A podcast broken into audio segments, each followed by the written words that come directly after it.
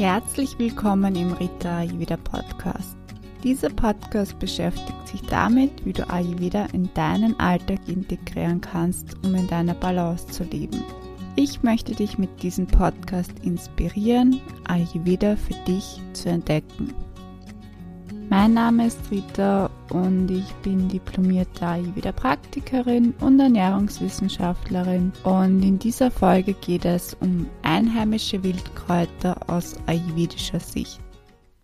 Der Ayurveda ist zwar eine Wissenschaft, die ursprünglich aus Indien stammt, jedoch sagen die ayurvedischen Schriften sehr klar, dass wir viel Wert darauf legen sollten, möglichst viele Lebensmittel aus unserer unmittelbaren Umgebung zu verwenden. Daher können wir die einheimischen Wildkräuter, die jetzt im Frühling bei uns wachsen, sehr gut einsetzen und die passen auch sehr gut in die ayurvedische Lebensweise.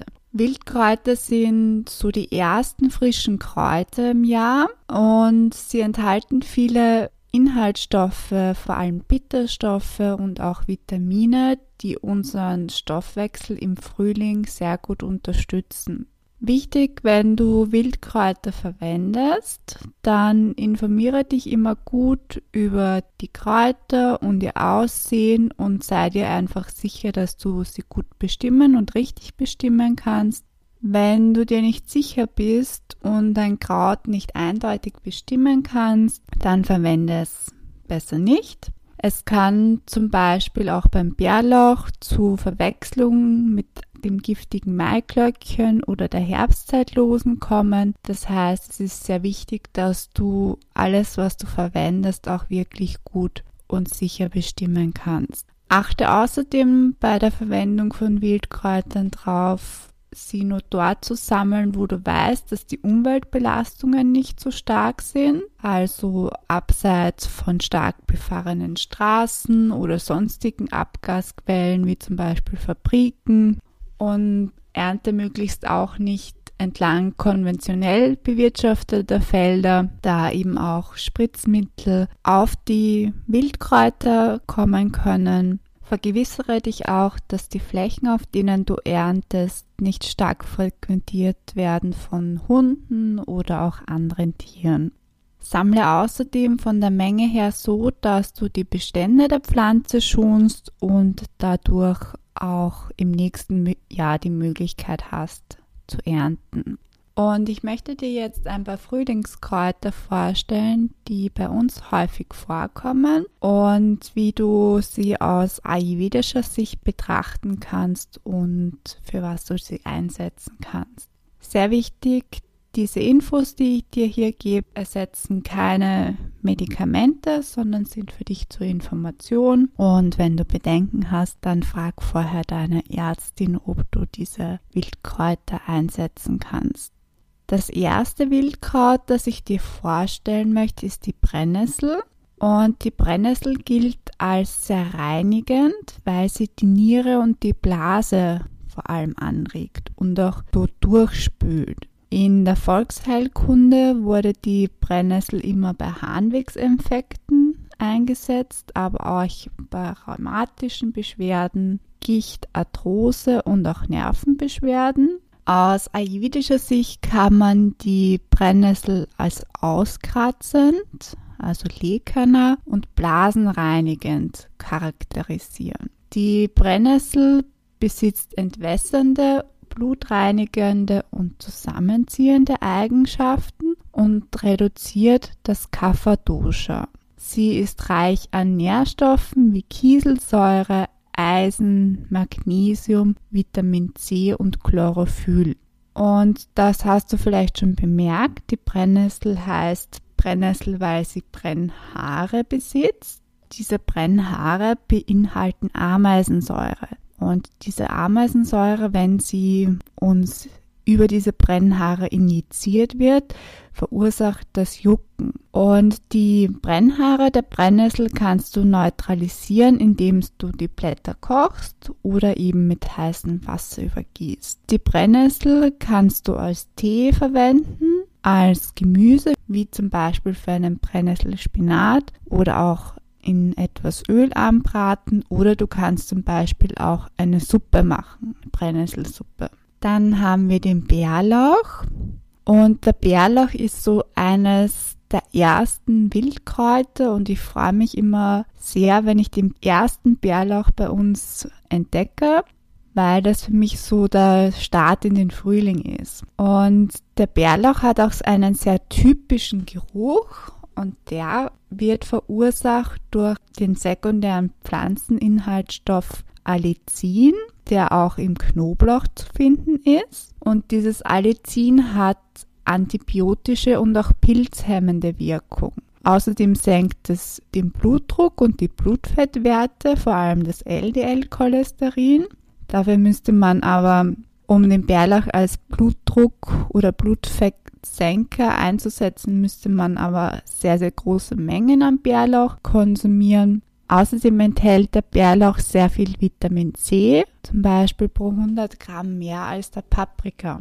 Ayurvedisch gesehen zählt der Bärlauch mit seinen Schafstoffen zum scharfen Geschmack, also enthält Katurasa. Er wirkt erhitzend und auch leicht, daher ist auch sehr gut im Frühling, um die vermehrte Schwere des Kaffers auszugleichen. Das heißt, er ist sehr kaffersenkend. Und der Bärlauch ist ja auch sehr gut bei träger Verdauung, weil er das Verdauungsfeuer Agni anregt. Und den Bärlauch kannst du verwenden, indem du eine Suppe machst, Aufstriche machst. Du kannst ihn zum Bestreuen über die Speisen geben. Du kannst zum Beispiel ein Pesto machen. Du kannst ein Gemüse machen wie einen Bärlauchspinat oder ihn zum Beispiel auch in Öl anbraten. Am besten, wenn du dieses Allicin erhalten möchtest, dann verwendest du den Bärlauch roh, zum Beispiel über Salate, über das Essen drüber gestreut in Aufstrichen oder du fügst ihn ganz am Ende der Kochzeit hinzu, weil diese Inhaltsstoffe sehr hitzeempfindlich sind. Dann haben wir den Löwenzahn. Und vom Löwenzahn kann man im Prinzip alle Pflanzenteile verwenden, also die Blätter, die Wurzel, die allerdings sehr schwer zu ernten ist, und man kann auch die Blüten verwenden, die gelben Löwenzahnblüten. Und der Löwenzahn ist ein sehr bitteres Kraut und diese enthaltenen Bitterstoffe wirken vor allem verdauungs- und Stoffwechsel anregend. Vor allem haben sie eine starke Wirkung auf die Leber und die Galle, das heißt, sie verbessern die Gallensäuresekretion. Und der Löwenzahn ist sehr bitter und kaffersenkend. Er verbessert auch die Qualität des Blutes, wirkt sehr reinigend auf das Blut und unterstützt daher das Rakta Dhatu, das ist das Blutgewebe im Ayurveda. Und den Löwenzahn kannst du verwenden im Salat, Du kannst den Löwenzahn auch fein hacken und über Speisen streuen. Du kannst ein Gemüse machen. Zum Beispiel in meinem E-Book Ayurvedische Frühlingsküche habe ich auch ein Löwenzahngemüse drinnen. Du kannst auch einen Tee zubereiten und den Löwenzahn so einsetzen. Dann das Gänseblümchen. Das kennen die meisten von euch vielleicht nur als ähm, zum Ansehen, aber auch das Gänseblümchen kann man in der Ernährung einsetzen, weil es sehr viele Gerbschleimstoffe und Saponine, das sind Seifenstoffe, enthält. Und aufgrund der enthaltenen Gerbstoffe regt es die Verdauung an und außerdem gilt das Gänseblümchen als blutreinigend, entzündungshemmend und es wirkt auch sehr aufpolsternd für die Haut. Das heißt, man könnte zum Beispiel auch ein sehr gutes Massageöl mit Gänseblümchen machen. In der Volksheilkunde wurde es auch immer zur Mundheilung eingesetzt und vom Gänseblümchen kann man sowohl die Blüten verwenden, aber man könnte auch die Blätter verwenden. Und das Gänseblümchen kannst du zum Beispiel im Salat hinzufügen zum Bestreuen. Sieht auch sehr nett aus mit diesen Blüten. Oder du kannst, wie gesagt, dir ein Massageöl damit machen. Dann verwende ich auch sehr oft im Frühling den Giersch. Und sehr wichtig zur Bestimmung ist, dass der Giersch einen dreieckigen Stiel hat und auch eine Dreierkombination aus Blättern. Und beim Zerreiben von den Gierschblättern entwickelt sich so ein Karotten- oder Pastinaken ähnlicher Geruch Und der Kirsch ist sehr reich an Vitamin C und Mineralstoffen und er gilt als sehr blutreinigend, entwässernd, das heißt, er regt die Blase sehr gut an und in der Volksheilkunde wurde er zum Beispiel auch bei Rheuma und Gicht verwendet. Und den Kirsch verwende ich zum Beispiel sehr gern als Gemüse für einen Wildkräuterspinat.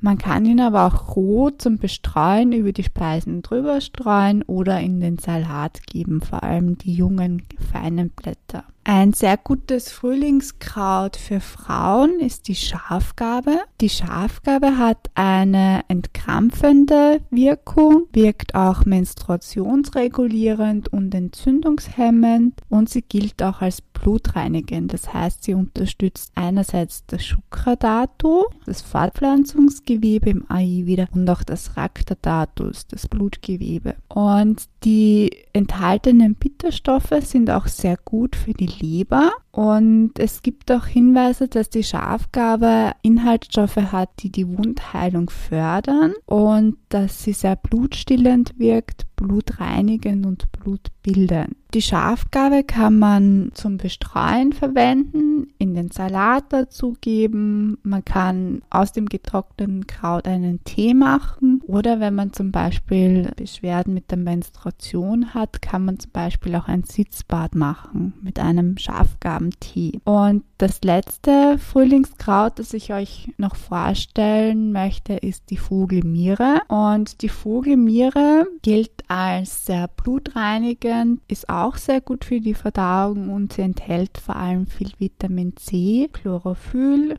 Kalium, Kieselsäure und Phosphor. Und die Vogelmiere erkennt ihr daran, dass sie auch so kleine weiße Sternblüten äh, enthält und im Geschmack erinnert die Vogelmiere an junge Maiskolben und ich verwende sie sehr gerne zum Bestreuen. Man kann aber zum Beispiel auch ein Pesto machen oder man kann sie auch in den Salat dazu geben. Gut, das wäre so ein Überblick über die Frühlingskräuter, die ich sehr gerne verwende und auch wie man sie aus ayurvedischer Sicht ein bisschen einordnen kann. Ich hoffe, du konntest dir Infos mitnehmen und ich wünsche dir viel Spaß beim Sammeln und Einsetzen der Wildkräuter in deiner Ernährung und ich freue mich auf das nächste Mal.